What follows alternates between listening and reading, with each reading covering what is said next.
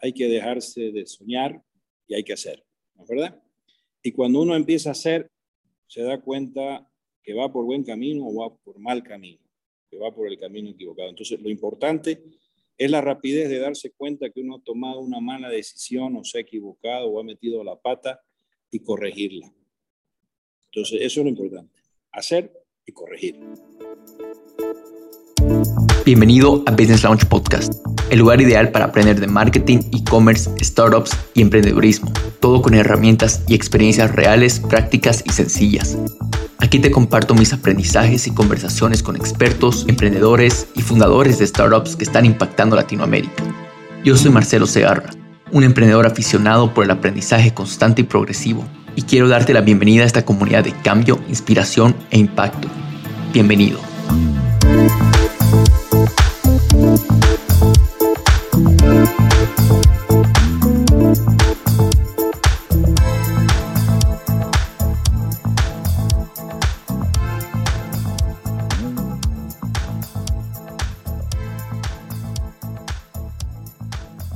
emprendedores, mi nombre es Marcelo Segarra y bienvenidos a Business Launch Podcast. El día de hoy les traigo a Tomislav Kulgis. Él es el actual presidente del Hipermaxi y también uno de los fundadores. Y para los que no saben, Hipermaxi es bueno, uno de los supermercados y realmente una de las empresas más grandes de Bolivia. Deben ser, están listadas como las top 10 más grandes. Y bueno, realmente Tomislav nos comparte demasiado valor a lo largo de la entrevista. Disfruté demasiado esta conversación con él. Así que asegúrese de quedarse hasta el final porque entramos a detalle de, muchas cosas. Entre ellas están, uno, eh, en cuestión de la diferenciación que ha tenido Hipermaxi, eh, qué factores han jugado un, rol importante para su crecimiento, para volverse una de las empresas más grandes del país. Dos, en cuestión de lo que es la industria del retail, específicamente igual en Bolivia, igual él nos cuenta un poco de su experiencia alrededor de toda Latinoamérica, los países que él conoce. Y tres, igual hablamos acerca de lo que es la innovación eh, que, ha tenido Hypermaxi y, y, cómo eso forma parte de su backbone, o sea, parte realmente de, un, de, una base de, de, lo que es su empresa. ¿no? y cómo ellos la han aplicado desde el día uno en Hypermaxi y la siguen aplicando eh, ya sea en un tema de post-COVID, post-pandemia. Eh, espero que disfruten este episodio. No olviden suscribirse a este canal de, podcast, de YouTube. Déjanos saber qué piensan en los comentarios. Y bueno, espero que disfruten de este episodio. Hola a todos, bienvenidos a un episodio más del Business Launch. El día de hoy les traemos un invitado especial, eh, técnicamente un, emprendedor de eh, una empresa súper grande en Bolivia para nuestra audiencia de, de toda Latinoamérica. Se trata de Tomislav Kulgis. ¿Cómo estás, Tomislav? ¿Cómo te encuentras el día de hoy? Muy bien, un gusto saludarlos a todos. Buen día, buenas tardes, buenas noches, depende a qué hora nos miren. Un gusto. Bueno, Tobilab, la verdad que qué emoción tenerte acá en, en, el programa. Eh, la verdad, vamos a aprender un montón, tanto de mi parte como también la, la audiencia. Eh, quisiera poner un poco en contexto a la, audiencia. Actualmente eres el presidente de Hipermaxi, bueno, también eh, una de las personas que fundó Hipermaxi, ¿no? Entonces, quisiera poco que tú nos comentes acerca de, de Hipermaxi como tal, pero antes de entrar a todo eso, quisiera un poco hacerte la pregunta que le hacemos a todo empresario, emprendedor, es cómo te picó a ti el, bicho de empresario, el bicho de emprendedor, ¿no? A ver, buena, muy buena pregunta. En, Bolivia se es emprendedor por necesidad. A ver, eh, si yo hubiera nacido en un país rico, probablemente hubiera escogido otro camino la academia, la sociología, la culinaria, la gastronómica, porque te ofrece otras oportunidades de desarrollarte, ya sea como emprendedor o como especialista. En nuestros países, o eres empleado público o eres emprendedor. Entonces, vengo de una familia inmigrante. Mi papá inmigró, llegó a Bolivia a sus 15 años. Este, mi abuelo materno también fue inmigrante. Entonces, todos llegamos a, construir país y a ser patria, nuestra nueva patria que nos Entonces, eh, vienes de una familia empresaria por necesidad, que es lo más importante. Eh, aunque ya mis antecesores siempre fueron, digamos, inquietos, creo que existe y, hay estudios que hay como un ADN empresarial, o sea, hay una cierta genética de, emprender. Digamos, eh, mi abuelo llegó con las, mi abuelo materno llegó con las casas de comercio alemana que llegaron durante la época de la goma. Trabajó como contador y después tuvo su almacén de consignaciones en Santa Cruz. Mi padre llegó con lo puesto, trabajó en la construcción, entró a trabajar en la fábrica Manaco Bata y así llega a Santa Cruz en 1947 a abrir la primera tienda de calzados en Santa Cruz, cuando no tenía ni calles pavimentadas, ni agua, ni luz, no tenía nada, era un pueblito. Y sin embargo, ya mi abuelo este, paterno en Croacia durante las dos guerras era el mayor productor de vino, haciendo cerca de 50 mil litros. Ahora imagínate en 1930 producir 50 mil litros de vino con la tecnología que había en esa época y en las condiciones de terreno que tienen las islas de Croacia. Entonces, traes, digamos, familiarmente este, una historia de talento. Mi otro abuelo, eh, por el lado del padre, era también comerciante. Entonces, tenemos, digamos, una, una raíz de comerciantes muy fuerte en nuestra escuela. Además que cuando tú creces en una familia de emprendedores, yo tengo hermanos, tengo primos, tengo muchos familiares que son emprendedores exitosos en, en distintas áreas, ¿no? Eh, entonces, eso se bebe, digamos, cuando yo llevo a mis hijos, que los he ido formando, que tienen treinta y poco años, y visitamos supermercados y, negocios de comercio en distintos países, este, y les trato todo el tiempo de explicar y hacer notar cosas interesantes. Me dicen, eh, ¿qué crees, papá? Te venimos acompañando muchos años y hemos visto, qué sé yo, cientos, miles de tiendas en distintos países, entonces nos damos cuenta y entendemos muy bien cómo, cómo funcionan las cosas. Entonces, en tu charla familiar, en tu vivencia familiar, tu óptica de cómo ves la vida, de cómo ves las cosas. Y esa es la gran diferencia, digamos, cuando vas a la universidad y vienes de una familia de, que tiene negocios, el negocio principal nuestro, aparte de mi papá haber abierto la Manaco, fue, tuvo aquí distribución de alimentos y fue durante muchos años, trabajó con la Manaco y también entramos al negocio de la curtiembre, en su momento dado, el negocio de la exportación de cuero fue y el negocio madre de la familia, el más importante de todos, este, viajé gracias a él, fui gerente de exportaciones muchos años, pude conocer el mundo, este, estar en ferias en el exterior, exponer en Hong Kong, exponer en Francia y en muchos países de América Latina. Y, y desarrollar tu pasión que es el comercio y curiosamente cumplir el sueño de tu padre, que en el caso de mi padre como todo inmigrante, tener un gran almacén y tener abundancia de alimentos y de comida era lo más importante porque venías, digamos, de hogares muy pobres y muy sufridos. Entonces, todo eso lo vas, lo vas bebiendo, ¿no es verdad? Entonces, en mi trabajo en la Curtiembre durante muchos años, una empresa familiar más importante, la Curtiembre Disculgis, que en su momento dado, por ejemplo, allá por los 90, éramos, antes del boom soyero, de los primeros exportadores del país. Llegamos a ser en su momento una multinacional, ya que abrimos Curtiembre en Brasil y también abrimos negocios en Perú de cuero y de exportación de productos de Bolivia. Entonces, ¿qué te digo? Uno va pasando este, por un montón de experiencias. Mi papá fue fundador del Banco de Santa Cruz, fundador del Banco Económico. Entonces, eh, vas bebiendo y vas conociendo de muchos sectores, vas tomando oportunidades, pero la pasión es el comercio y la pasión es los alimentos y eso nos llevó en su momento al Hipermaxi. Así comenzamos, ¿no? Eh, el Hipermaxi. Sí, sí, y, acá quisiera un poco hacer un, paréntesis en toda esta parte. Eh, acá ah, estoy totalmente de acuerdo contigo en el sentido de que los inmigrantes, especialmente los inmigrantes, ¿no? Y en Latinoamérica emprenden por necesidad. Eh, creo que eso se ve un montón en, en muchas empresas familiares que han, han empezado de, de, esa manera, igual emprendiendo por necesidad. Y quisiera un poco tocar el mismo tema de, la importancia de, la universidad, ¿no?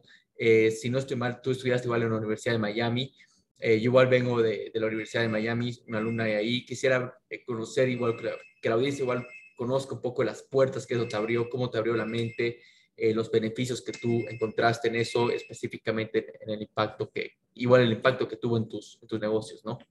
A ver, creo que la educación es la clave del éxito y la educación es lo que te va a dar eh, la ventaja competitiva, la disciplina, digamos. Este, ahí debo agradecerle yo a mi padre y a mi primo por haber insistido en que me vaya a Miami. Yo quería irme al Brasil, porque en esa época estaba muy de moda estudiar en el Brasil, pero ya me hacía yo viviendo en el Brasil una vida mucho más este, abundante que vivir en Estados Unidos.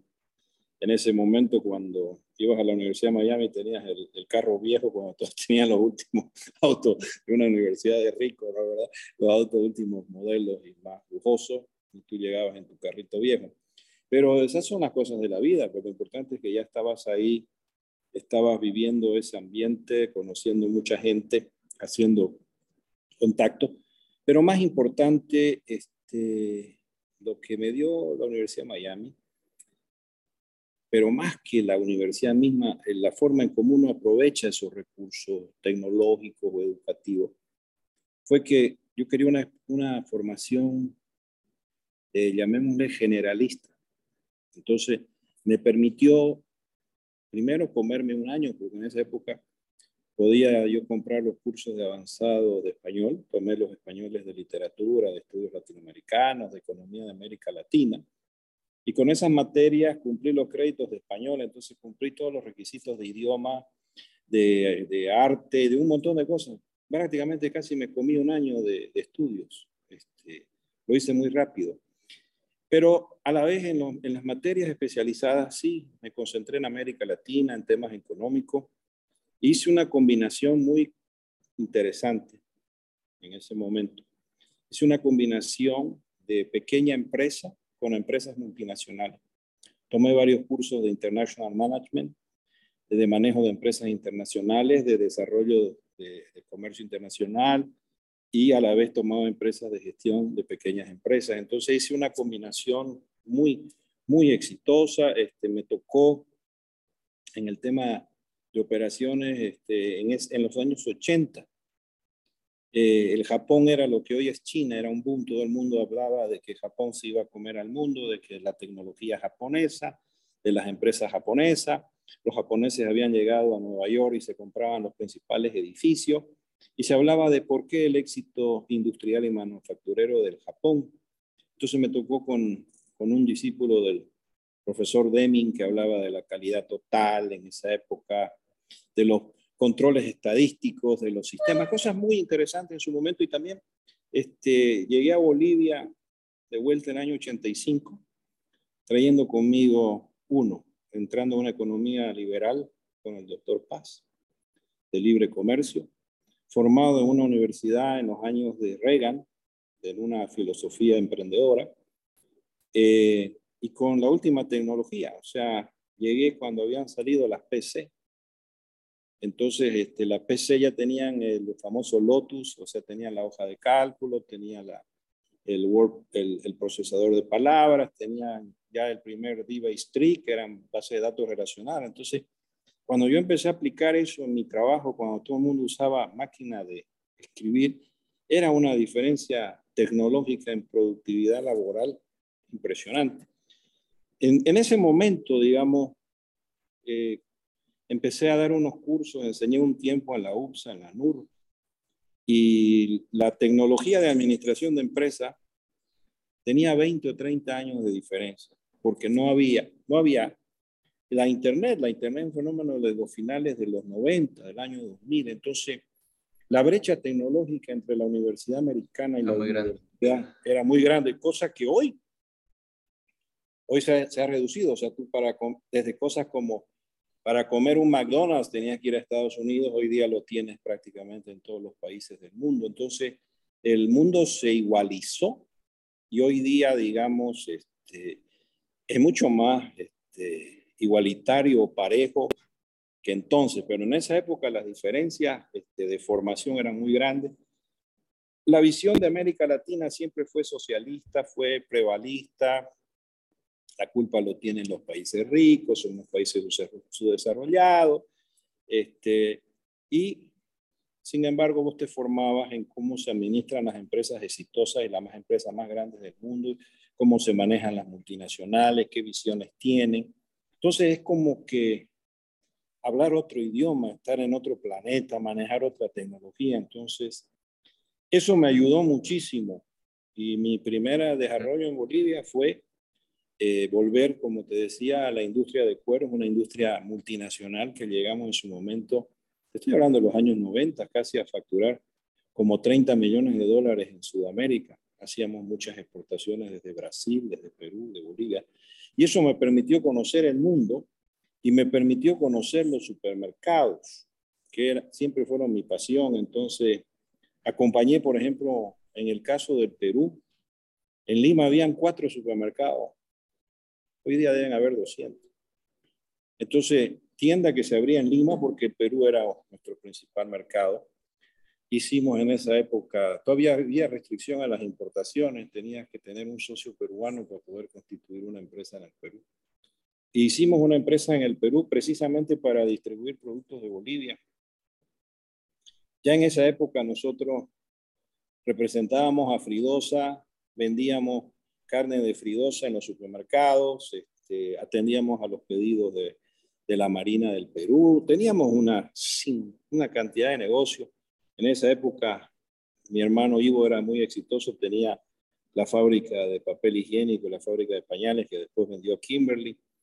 Distribuíamos los pañales Bebito en el Perú. O sea que, digamos, ¿qué te puedo decir? Este, cuando empiezo a repasar mi historia, he pasado por muchas empresas, por muchos directorios, por muchas vivencias es tanto en la educación como en la experiencia práctica para, digamos, aterrizar en el hipermaxi y crear como, digamos, arquitecto de la empresa lo que hoy debe ser la empresa más grande de capital nacional que tiene Bolivia, porque la, en venta porque, y en empleo, porque yo creo que las que son más grandes que nosotros son sucursales de multinacionales o empresas estatales. Esa es, digamos, la importancia de lo que tiene Hipermax, una empresa que debe estar entre las 10 o 15 más grandes del país. Sí, totalmente. Y acá, bueno, eh, quisiera que nos lleves un poco, un poco atrás, ¿no? A los inicios de, Hipermaxi. Lógicamente vemos el gran crecimiento que han tenido abriendo eh, múltiples sucursales. Eh, y bueno, técnicamente al emprender no es así, ¿no?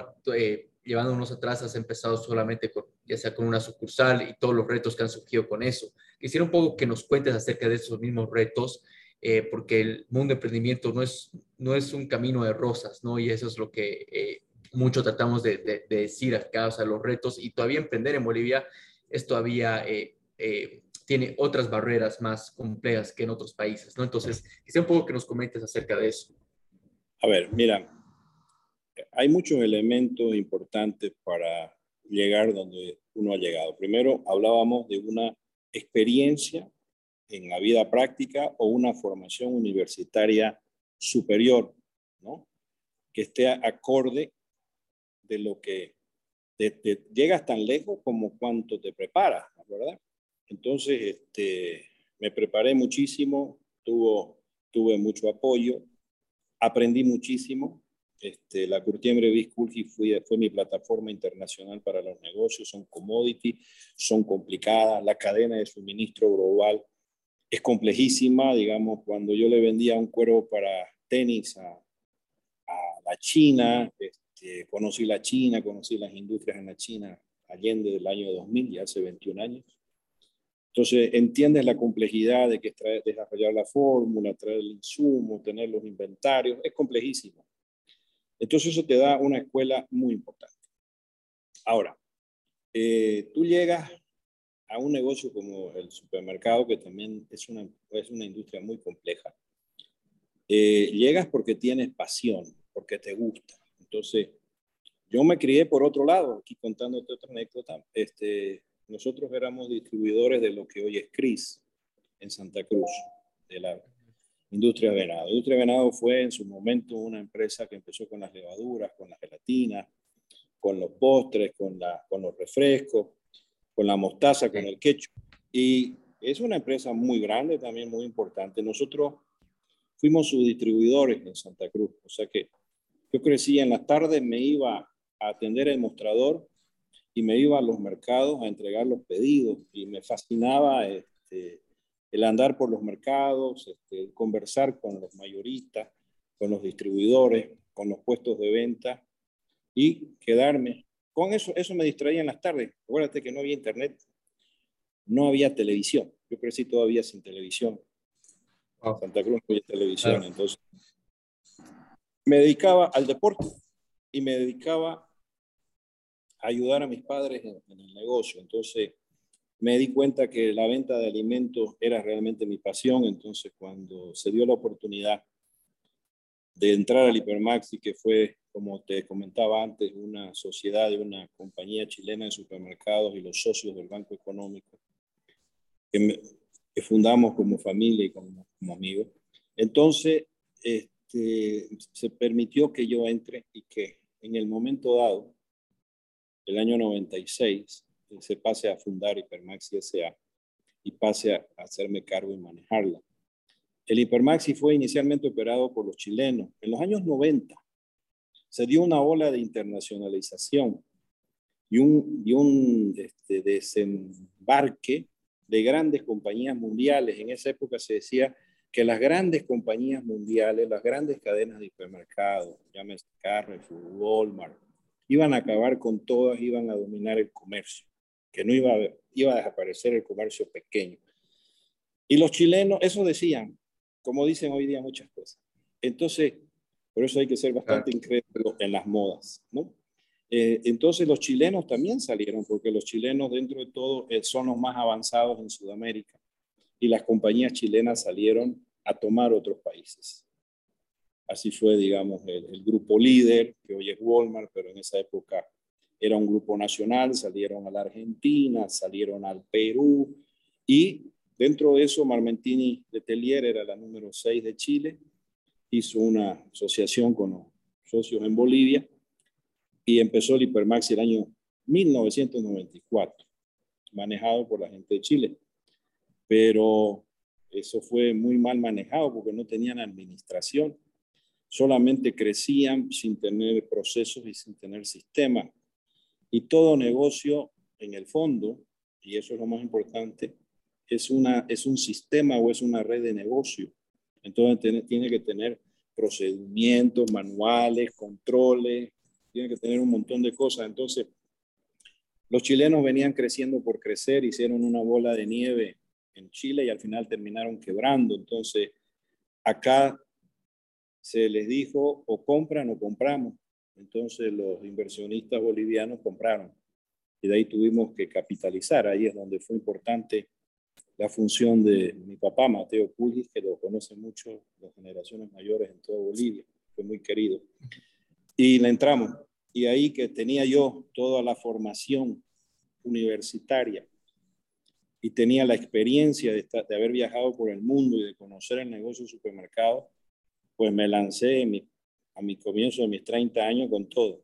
Me lancé con todo a manejar esa empresa. Además que venía con una formación informática de sistemas, digamos, muy grande. En la universidad había tenido varios cursos, como te decía, les decía anteriormente. Y eh, el Banco Económico había cambiado su software por un software de una empresa nacional. Tenía muchos problemas para montar su software. Este, y ese software eh, de lo que yo vi era lo más avanzado que había. Entonces, lo primero que hice cuando tomé el negocio era tan complejo que traté de venderla y me fui a Chile a visitar a varias gente de supermercado. ¿Y cuál fue mi gran sorpresa? Que muchos trabajaban en forma manual. Yo ya había en ese año decidido informatizar y automatizar, digamos, la información y ya en el año 96 el Hipermaxi tenía un software que me daba todo en línea, me daba los pagos, me daba las compras, me daba las ventas, me daba las recepciones, tenía la información que nadie tenía. El supermercado es, es, un negocio de fundamentalmente de rotación de inventario. Entonces, mientras más rápido tú compras y vendes, este, más rentable lo haces. Entonces, se pudo sacar una compañía que en ese momento la habían dejado con un endeudamiento, vendía más o menos cerca de 10 millones de dólares y un endeudamiento cercano a los 20 millones de dólares. Ese, ese fue el hipermaxi que recibimos. Claro. Hoy, hoy día el hipermaxi es una empresa cercana a los 2 mil millones de, más de 2 mil millones de bolivianos de ventas y cero endeudamiento bancario. Esa es la relación de lo que ha significado estos 30 y poco años de, de hipermaxi. Pero, ¿cómo se la construye? Se construye este, una cultura, se construye una arquitectura interna y siempre el, estar a la vanguardia. En ese momento, digamos, eh, estábamos a la vanguardia tecnológica en nuestro RPG, ¿no? en nuestros sistemas de administración, en nuestro backbone, y eso nos permitió tomar muchos años de delantera del resto de la competencia y ahí decidimos este, competir con, en las tres ciudades. Eh, decidimos competir con las tres ciudades y ahí quisiera parar un poquito para que preguntes la, algunas cosas que haya y, Sí, y de hecho me, me, parecen varias cosas interesantes, ¿no? Y, y, me alegra cómo lo has eh, podido contar, esos retos que han tenido, cómo lo ha recibido el Hipermaxi, sin duda, eh, cómo lo han, lo han, logrado llevar estos 30 años a, a que eh, sea realmente una de las top 10 empresas de, de, Bolivia, ¿no? Eh, hablando de este escalamiento, ¿no? Eh, ¿Qué factores crees tú que han sido clave para poder escalar y llevar al Hipermaxi donde están ahora? Nos hablabas un poco acerca de cultura, nos hablabas un poco acerca de, de lo que ha sido la, los sistemas, innovación. ¿Qué otros factores crees que han sido clave? Y bueno, si nos podrías dar ejemplos, cómo ustedes lo han implementado, usado. A ver, importante es el crecimiento de la clase media, ¿no es verdad? Entonces, al César lo que es del César, en muchos años del gobierno del MAS se creó una gran clase media, una nueva clase media. Mucha gente se enriqueció y aparecieron mucha gente con, con gustos de consumo. O sea, eh, se ha creado una clase consumidora muy grande que requiere el servicio del supermercado, porque el supermercado, mira, cuando vamos a los barrios, cuando vamos a las ciudades, la gente nos agradece porque el tener un hipermaxi en, el, en la zona es un sinónimo de modernidad y de progreso. O sea, nos los piden, nos los piden muchos barrios porque le damos calidad de vida, además que genera una plusvalía en los terrenos y genera un estatus, o sea, este, el llevar un hipermaxi a un barrio le da le da más estatus y le da mejor calidad de vida, mayor valorización. Entonces, eso hemos sido, digamos, este, muy exitosos en aprovechar el, crecimiento de la clase media y el poder de compra en el país. Algo que fue muy cierto hasta el año 2015, que de, ahí ya venimos bajando un poco. Ya no, no, no era como antes, ¿verdad? Ya eso, el país está, está en otra ha sufrido la pandemia, ha sufrido la, la pérdida, sociales. la pérdida de, exportaciones de gas, los ingresos por el gas, por las exploraciones que no se han hecho. Entonces, no es esa economía este, que teníamos hasta el 2015. ¿okay? Pero uno que tienes que tener quien te compre, ¿no es verdad? Quien te consuma y que tengas ese cliente. Otro que tienes que tener este, tus procedimientos, tu cultura organizacional. Otro que tienes que tener talento y gente. Entonces, digamos, son variables sobre las cuales te puedes explayar mucho. O sea, una empresa fundamentalmente es su gente y es su equipo. Eh, momentos claves en el Hipermaxi, en el año 2000, cuando se, y pocos que se va a McDonald's, nosotros absorbemos a todo el management casi que tenía McDonald's. Cerca de 15, 15 funcionarios de McDonald's, o sea, McDonald's me los preparó, me los entrenó en, en ser buenos gerentes. Es una escuela muy importante. Nosotros heredamos eso gracias a McDonald's. Entonces tenemos muchos funcionarios que pasaron por McDonald's Bolivia, que son hoy día gerentes en el Hipermax. Entonces, esa fue una contribución muy grande de gestión, porque y de filosofía, porque un gerente sabe que cuando el piso está sucio y no hay quien limpie, gerente barrio, el gerente cocina. Entonces esa es una escuela norteamericana muy importante que uno aprende a hacer de todo, ¿verdad? Entonces, eso hizo, la, y además que hay, digamos, formas de incentivar al personal, métodos de manejo, entonces absorbimos mucho de eso y desarrollamos nuestra propia cultura y atraímos a grandes talentos. Mis, gerentes, creo los mejores gerentes que tiene el país. En mi sucursal de Cochabamba, una de las mejores en, en la gestión operativa. Este, entonces, estoy muy satisfecho, entonces hay esa variable. Hay la variable este, competitiva, la, la, variable de oferta, lo que vos pones para ofrecer, lo que desarrolla, tus estrategias de diferenciación. Entonces, puedes hablar tu estrategia competitiva, digamos, de, te puedo comentar de los grandes momentos del Hipermaxi en lo que fue, digamos, este, pasos históricos competitivos eh, en qué momento, digamos, somos los números uno en Cochabamba, los números uno en La Paz, los en Santa Cruz, porque en todos tuvimos, digamos, este, que luchar con la competencia para, como en la carrera de auto, para tomar el primer lugar, digamos. Entonces, hay varias, varias aristas, digamos, que, que puedes, digamos, este, podemos este, extendernos más, digamos.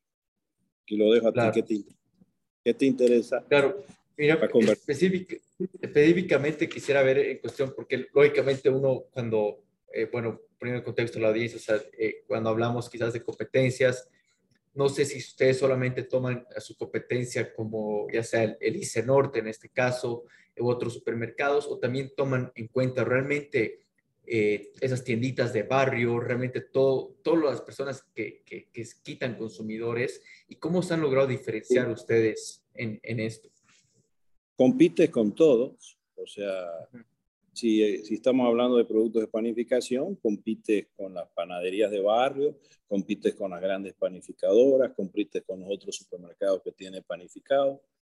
Y con la pandemia, que fue muy especial, que los dos negocios que creo que más se han desarrollado en Bolivia han sido las cocinas y las tiendas de barrio. O sea, el crecimiento que tuvieron durante el COVID es impresionante. Es impresionante porque quien tenía un espacio y no tenía trabajo y tenía un capital, abría su sala, abría su oficina y ahí ponía, puso su micromercado o su tienda de barrio y o si no empezaba a cocinar, a hacer postres, a vender comida. Entonces, todo eso, digamos, este, golpeó esas categorías. Eh, los supermercados fuimos afectados en las ventas de panificados, en la venta de repostería, en la venta de comida. Fueron fueron categorías que se cayeron. Ahora, la gran ventaja es que el supermercado es una industria madre y tiene como 30 departamentos distintos. Entonces, ¿cómo compensas eso? Se desarrollaron mucho los granos, se desarrollaron este, los congelados, las comidas preparadas para calentar. Entonces, ahí hicimos un desarrollo muy grande en alimentos congelados, por ejemplo. Y vas, vas cambiando de línea. Esa es la ventaja, que vos tienes la versatilidad de, creaste, eliminaste algunas secciones que ya no se vendieron más y otras este, se empezaron a vender muy bien. En su momento la, la, parte de, COVID, de alcohol, de insumos, se volvió una, una sección importantísima. Entonces, pero luego se volvió a caer o la, volverá a subir, no lo sé. Entonces, vos tienes la versatilidad de crecer o de crecer en esas áreas. Totalmente. Totalmente. No, sí, sí, sin duda, ¿no? Eh, principalmente con el tema de la pandemia, creo que muchas empresas tuvieron que reaccionar de esa misma manera, o sea, eh, especialmente en cuestión del lado de industria, supermercados, algunas líneas pagan de ventas, pero otras eh, tenían mucho por desarrollar en oportunidades, ¿no? quisiera un poco tocar ese tema de la, de la, de la pandemia ¿Qué, otras innovaciones hicieron ustedes más allá en cuestión de, del tema de productos? Que lo, lo, más importante de la pandemia con, como el, con el trabajo desde casa y con, ha sido pues la digitalización, la transformación en, en, una, en una organización digitalizada. Entonces, digamos, nosotros ya generamos Para empezar, generamos órdenes de compras o pedidos inteligentes.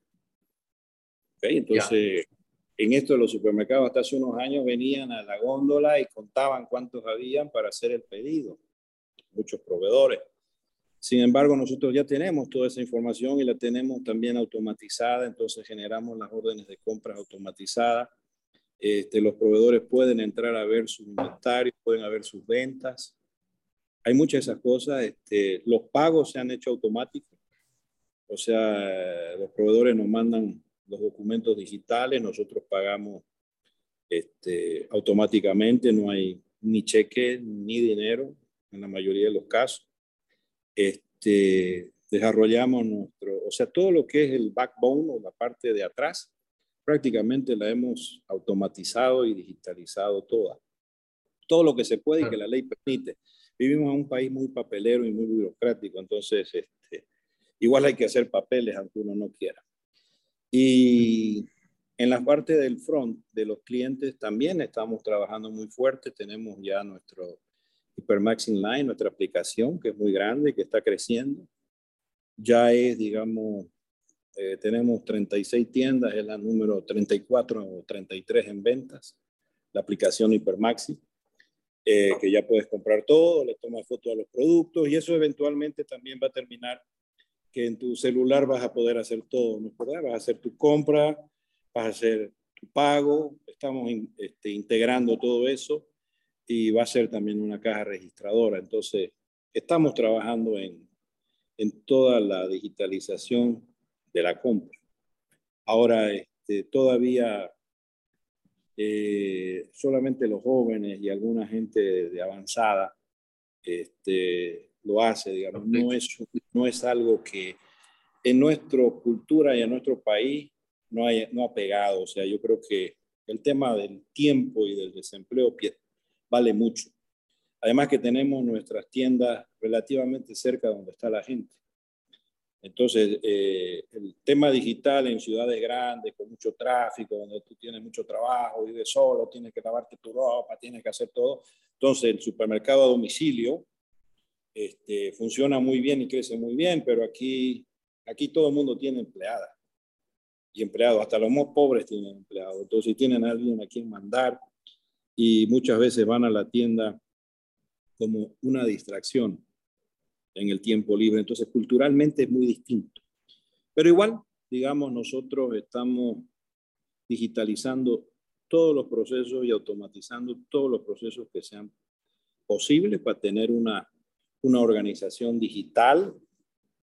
Y la tenemos, digamos. Te vas a las aplicaciones de Hipermaxi en La Paz, Cochabamba y Santa Cruz y y puedes hacer tus compras a domicilio y tenemos entrega relativamente rápida en 40 minutos, 30 minutos. Nos interesan las órdenes grandes, a diferencia de la gente que está con la moda de los dark stores y todas esas cositas. Sí, Entonces, aprovechamos la pandemia precisamente para digitalizarnos y, y, y acelerar la transformación digital en la organización. Totalmente. No, sin duda, sin duda ha sido súper bueno, importante aprovecharlo para, para eso. Pasando un poquito, eh, después quiero tocar un tema más acerca de la industria de retail en general, ¿no? específicamente, bueno, tú que, que, que, igual viajaste un montón, que conoces otros países, ¿cómo eh, ves en cuestión de la industria de retail en, el, uno en el país comparado a otros países? Eh, ¿Y qué consejo igual darías a emprendedores que quieren emprender hacia el lado retail? ¿no? Específicamente te hablo acerca de, de pymes eh, y demás que, estarían en ese lado de retail? Bueno, el retail es muy grande, ¿verdad? Este, desde, puede hablar desde la venta de auto, la venta de ropa, la venta de cosas para el hogar, este, inclusive en materiales de construcción se considera retail cuando vos tienes una tienda de productos para construcción o remodelación de tu casa. Entonces, el retail es muy grande. En, Bolivia el problema está en que el sistema impositivo es muy complejo. El impuesto es muy pesado para los formales y muy liviano para los informales. Entonces, detrás de lo informal se esconden este, negocios muy grandes, digamos, negocios eh, difíciles de competir. Además, aparte de eso, eh, Bolivia también diría yo es el país más avanzado. Estamos hablando de un país donde hay mucho C2C, consumer to consumer, del consumidor al consumidor. O sea, lo que hemos visto eh, que pasa hoy día, tengo entendido que Facebook por el menos factura como 120 millones de dólares, pero eso es lo más atomizado que existe. Entonces, ¿quieres un jamón español? Que yo no lo puedo vender porque no tengo permiso, no tengo Lo encuentras en Facebook te lo traen de Argentina, te lo traen de Brasil, te lo llevan a tu casa. Entonces hay un comercio de, eh, de eh, tremendamente atomizado y eso se da en muchísimas cosas. Entonces, Bolivia es un país donde hay mucho comercio informal, mucho contrabando y mucho este, negocio que no se consolida.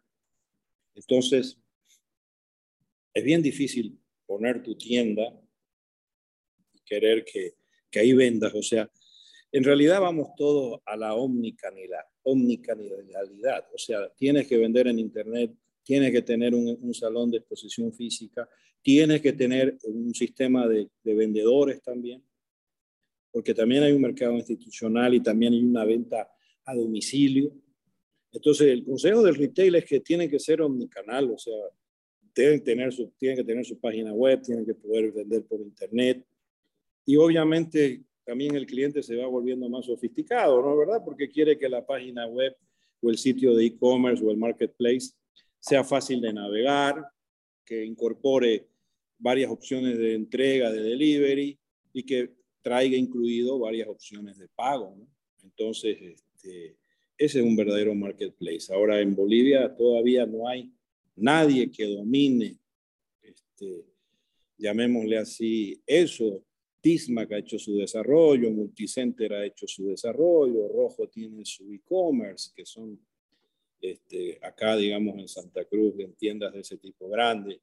Pharmacorp ha hecho su, e-commerce, pero al final, eh, ¿qué vende? Vende como una o dos farmacias.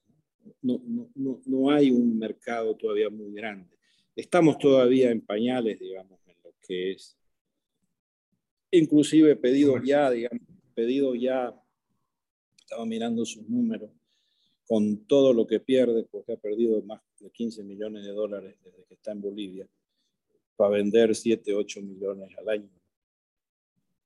Con tanto esfuerzo, con tanta publicidad, cuando tú entras a YouTube, entras a las redes, abres la televisión, está pero bombardeando, este, no logra alcanzar este, niveles de facturación que los que debería tener para la inversión que hace. Claro, claro. No, sin duda para, para todo emprendedor ahí afuera. Y esto creo que es un tema, si bien un reto de Bolivia, pero creo que es algo que sucede en Latinoamérica. El, todo el reto que existe eh, con, los, con los negocios informales, ¿no? Y, y, bueno, todo lo que van vendiendo, tal como has mencionado, el C2C. Eh, y que, bueno, técnicamente se va volviendo una, una guerra de, de, precios, se va volviendo una guerra de igual visibilidad de dónde están. Eh, y específicamente quería hablarte acerca de eso. ¿Qué, ¿Qué, tan importante? Porque normalmente en Estados Unidos, bueno, un concepto que, que antes se manejaba era que el precio iba a ser un buen diferenciador, pero se movió a una diferencia de, de no solamente tener el precio como diferenciador, pero sino tener cierta, cierto valor agregado como diferenciador, ¿no? ¿Cómo ves Bolivia acerca de eso o lo ves todavía siendo un país que se dirige netamente al precio, o sea que el consumidor se va netamente a lo más barato? Eh, ¿Cómo lo ves? Bolivia es un mercado y siempre lo ha sido 90-95% de precio, ¿no? principalmente. Y eso no va a cambiar. Eh, lo vi, digamos, hace muchos años desde los papeles higiénicos que se vendían en el market share que no ha de haber cambiado mucho y lo veo en las marcas y lo veo en muchos productos que tenemos. ¿no? O sea, nos falta crecer mucho en sofisticación de consumo. No existe un masivo gourmet o sofisticado todavía. Es muy atomizado y pequeño. Sí, mercado masivo, el mercado masivo está en, los mercados. ¿no? Y es de precio. Sí, sí, bueno, Eh, quisiera ya estar girando a la otra parte Tomislav. ¿Qué, ¿Qué, viene después para ustedes como, como Hipermaxi? Eh, quizás en los siguientes dos, tres años, ¿qué es lo que tiene la mira, innovaciones, qué es lo que están viendo?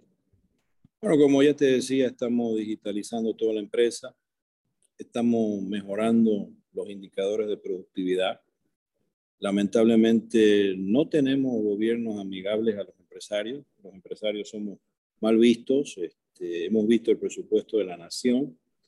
Eso implica más impuestos. Entonces, nos van a imponer más impuestos. Eso significa que tenemos que ser más eficientes todavía, para, poder sobrevivir y va a ser la vida muy difícil para muchas empresas y muchos empresarios. Totalmente, totalmente, sí. Eh, creo que esos son los, los riesgos que todo, todo emprendedor acá tiene que... Eso es acá y en todo el mundo. En todo el mundo este, están creando superestados y los superestados tienen que vivir de los que trabajan para que paguen impuestos. Entonces, este, mientras siga esa tendencia que está muy fuerte en todo el mundo, desde los Estados Unidos hasta Europa, por la América Latina, es así vivimos una era de, mucha presión tributaria de estados muy grandes y, y, no son los mejores tiempos para los emprendedores. Sí, sin duda. Eh, y en cuestión de innovación, ¿hay algo más que tiene la mida aparte de la digitalización, digitalización, perdón, quizás algo más específico que nos puedas compartir? Estamos, estamos haciendo algunos nuevos formatos experimentales. Vamos a, a lanzarlo en estos próximos años. Eh, también estamos trabajando mucho internamente en la, en la transformación de valor agregado, lanzando muchos productos perecederos de marca propia eh, que, están andando muy bien. Estamos trabajando en esas dos líneas muy fuertes, digamos. Eh, tenemos una línea, tenemos más casi 150, 200 productos de marca propia. ¿no? Es un, diferencia importante. Sí, sin duda, sin duda son innovaciones súper grandes. Bueno, acá nos pasamos a la última, a la última parte, que son la, serie de preguntas finales. Eh, técnicamente son preguntas eh, cortas, pero las respuestas no necesariamente. ¿Ya? La, la, primera pregunta llegaría a ser, ¿cuál, es, ¿cuál fue tu lección o aprendizaje más grande? Bueno, los aprendizajes tienen muchas lecciones y aprendizajes muy grandes y muchas veces nos hemos caído y muchas veces nos hemos equivocado. El aprendizaje más grande es que cuando la rapidez, la rapidez y la acción, o sea, hay que ejecutar. No hay, no hay, o sea, el gran consejo a todos los emprendedores, hay que dejarse de soñar y hay que hacer, ¿no es verdad?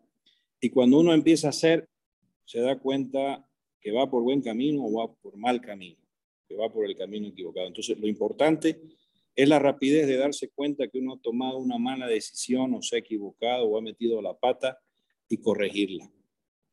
Entonces, eso es lo importante, hacer y corregir.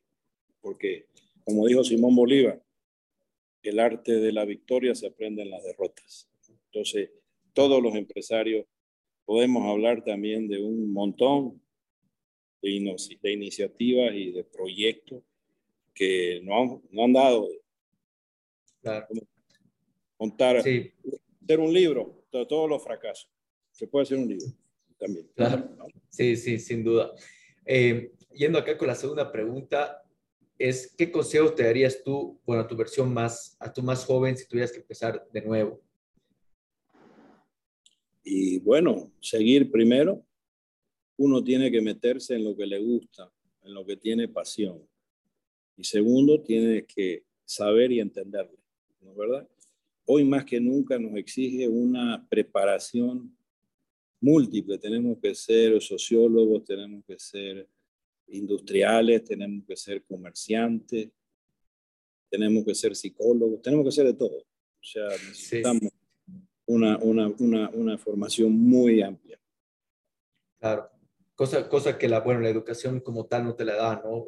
o sea, te la da la, la eh, autoeducación, ¿no? Ser autodidacta. Ese es uno de los grandes debates de la sociedad moderna, ¿no? ¿Verdad? Este, la tecnología está cambiando el mundo la educación y gran parte del retail son resultados de la revolución industrial, entonces, en cierta manera, podemos decir que la educación está completamente divorciada de la realidad.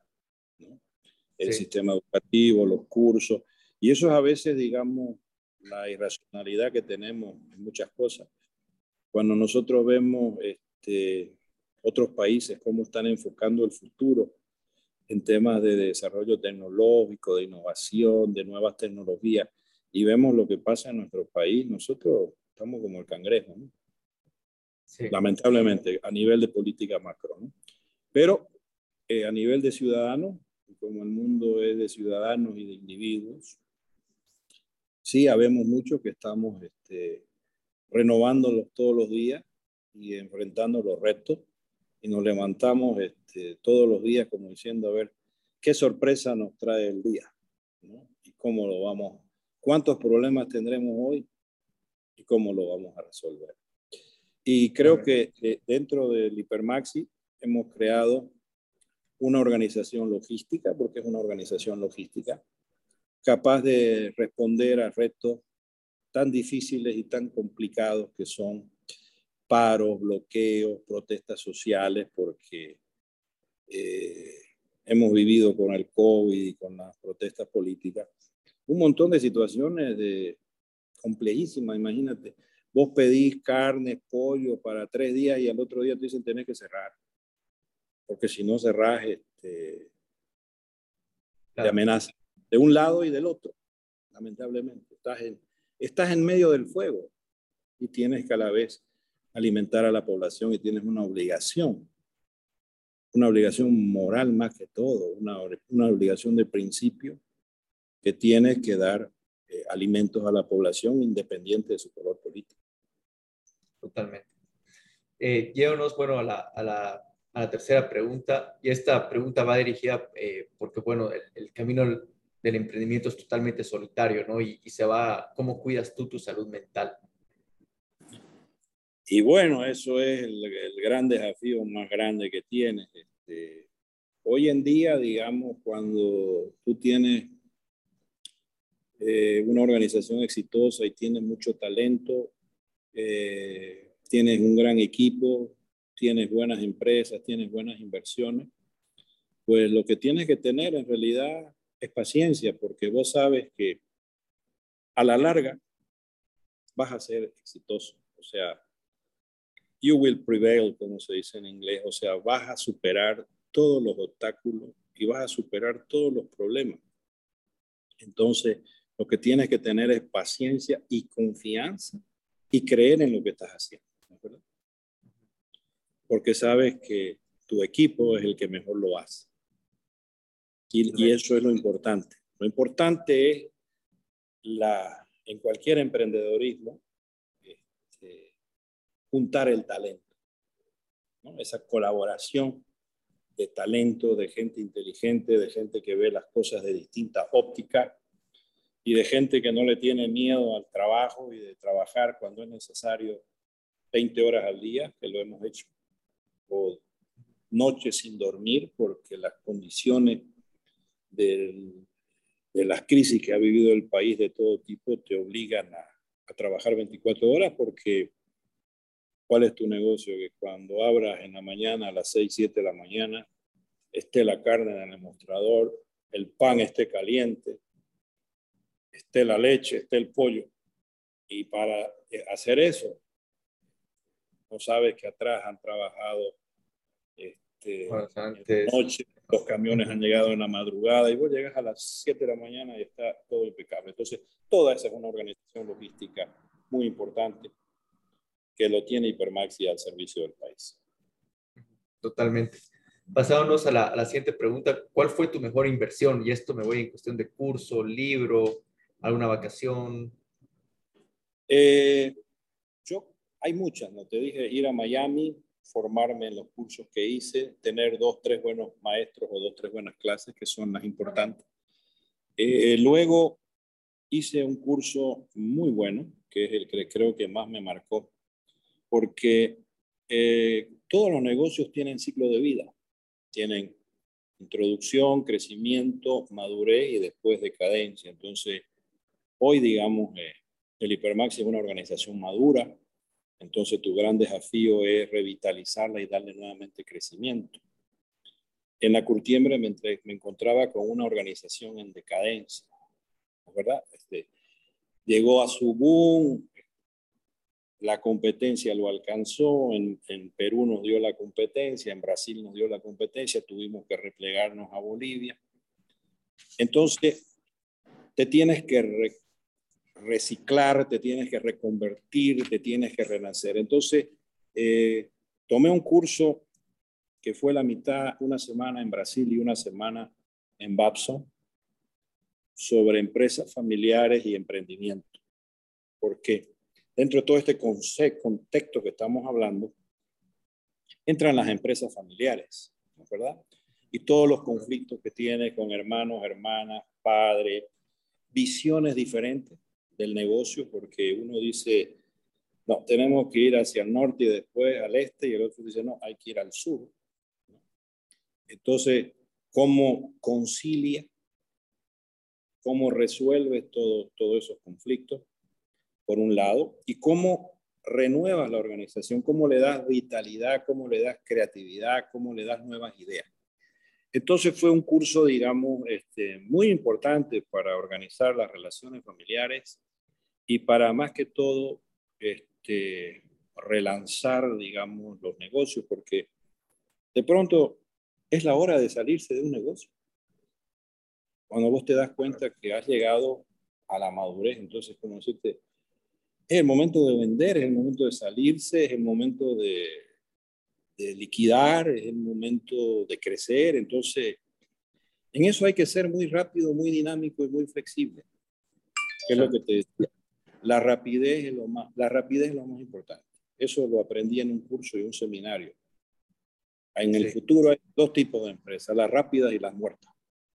Entonces vos tienes que ser muy rápido en ajustarte a las realidades del mercado, a las realidades de la competencia. Y tienes que ser muy hábil en tu manejo corporativo, porque al final todas las empresas son como un gobierno, como una casa, como una familia. También hay que aprender a gobernarlas internamente, lo cual no es fácil, es complejo.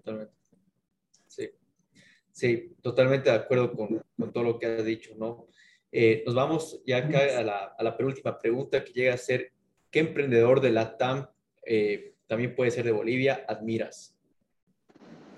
De Bolivia, creo que un hombre impresionante lo que hizo, lo que ha hecho, es Julio León Prado. Este, obviamente ya es una persona de más de 90 años, pero todo su trabajo que hizo a través de su constructora, de sus negocios y todo lo que es el grupo Visa. Es, es impresionante. Sí, sí de hecho. Totalmente. Y acá nos vamos con la, con la última. ¿Cuáles son las características de un verdadero, en este caso, líder, CEO de una empresa eh, que crees que debería tener? Hay muchas muchas virtudes. Este, yo creo que lo más importante es tener inteligencia, e inteligencia para darse cuenta dónde está el negocio e inteligencia para hacer las negociaciones claras.